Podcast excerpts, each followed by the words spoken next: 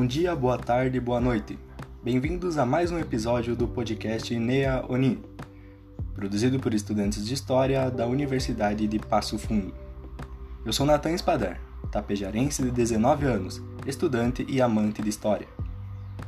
O artigo que vou apresentar neste episódio tem o objetivo de analisar a construção da memória da abolição na maçonaria paulista, examinando a forma pelo qual essa organização articulou o desejo de construção dessa memória.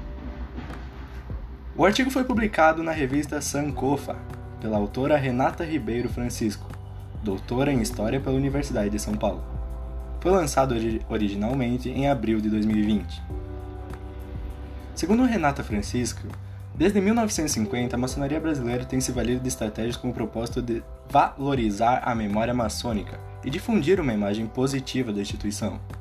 Pesquisadores maçônicos reivindicaram para a maçonaria o protagonismo em pelo menos três eventos históricos importantes: a independência política do Brasil, a abolição da escravidão e a instauração da República. Ao final do século XIX, a maçonaria consolidou-se como uma organização civil de grande prestígio. Prova disso foi a constituição do primeiro Ministério do Governo Republicano de Deodoro da Fonseca, composto, em sua maioria, por maçons.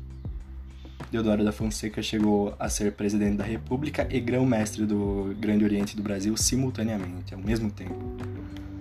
Nos primeiros anos de vigência da República, a maçonaria se beneficiou de uma série de medidas instituídas pelo governo.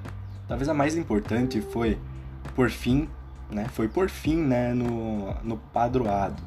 Essa medida atendia particularmente a um antigo desejo maçônico que tinha a Igreja Católica como sua principal inimiga.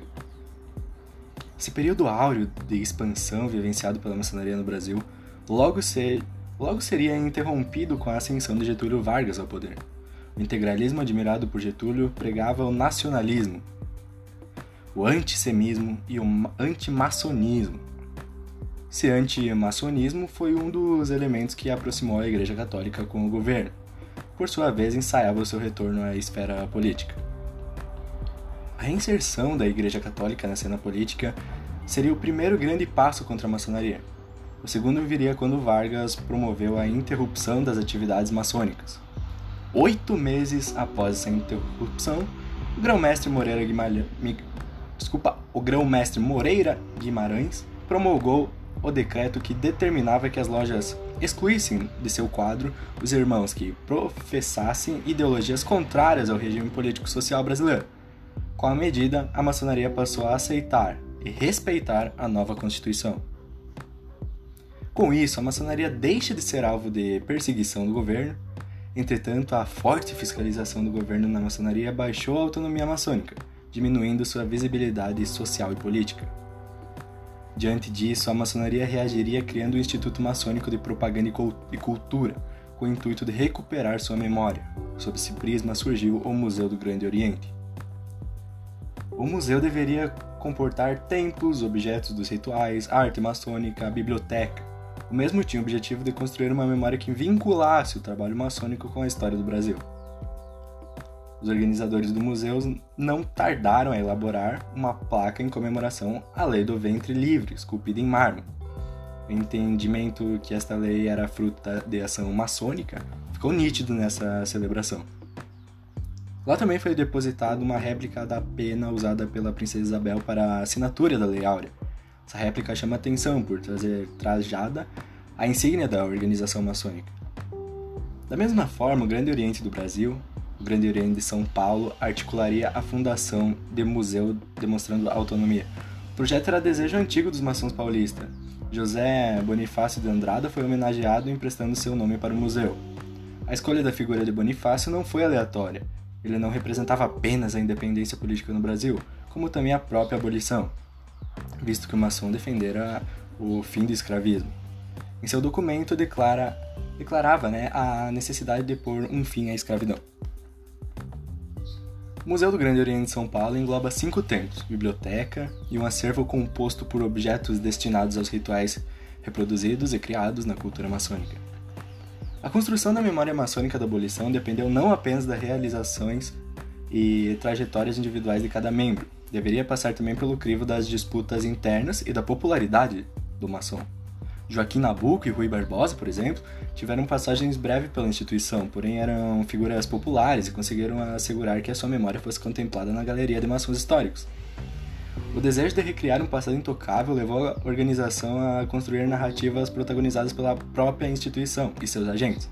A produção historiográfica, de, denominada literatura celebrativa, constituiu-se com as seguintes finalidades: combater o antimaçonismo, e reconstruir um passado glorioso para a maçonaria. Essa literatura ganhou espaço e estímulo durante a ditadura militar. A produção ampliou-se significativamente, destacando-se títulos como A Maçonaria e a Libertação dos Escravos e Os Maçons que Fizeram a História do Brasil. Esses títulos tinham o propósito de forjar um protagonismo maçônico na independência do Brasil, na abolição da escravidão e na implantação da República.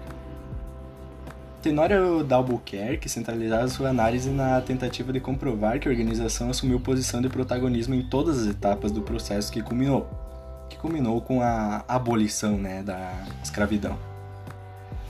De Albuquerque limitou-se a reproduzir trechos que interessassem a construção da memória da abolição maçônica, o desejo maçônico de solidificar o protagonismo da organização no momento abolicionista induziu muitos estudiosos a exagerarem a atuação de alguns maçons. Contudo, a literatura celebrativa foi constituída muito mais baseada em suposições do que acontecimentos.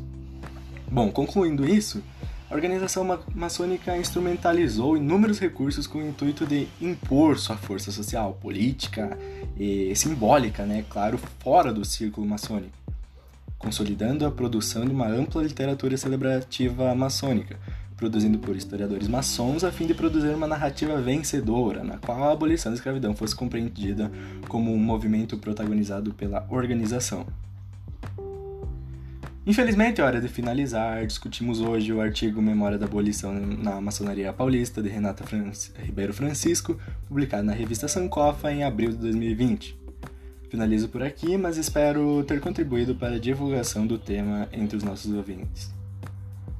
Uma produção dos estudantes de História da Universidade de Passo Fundo se despede aqui. Até a próxima.